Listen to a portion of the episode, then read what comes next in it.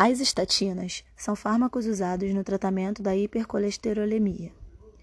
A simvastatina é um tipo de estatina indicada como adjuvante à dieta para reduzir os níveis elevados de LDL, que é o colesterol ruim, e para aumentar os níveis de HDL, que é o colesterol bom.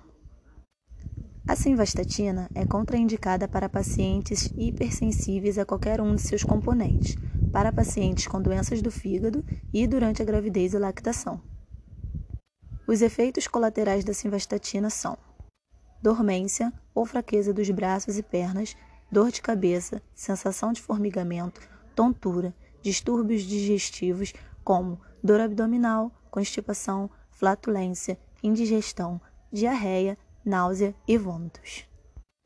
O uso concomitante de dois fármacos que são metabolizados pela via do CYP450-3A4 leva à competição pela via, resultando em concentrações elevadas das drogas utilizadas, como por exemplo a cicloporina, eritromicina, cetoconazol e os inibidores de protease.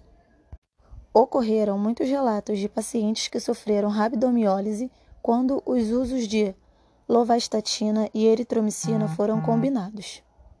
Antidepressivos como a fluoxetina, fluvoxamina, entre outros, são inibidores da CYP3A4, o que implica no aumento de concentrações plasmáticas das estatinas, sendo, portanto, necessário o uso com cautela.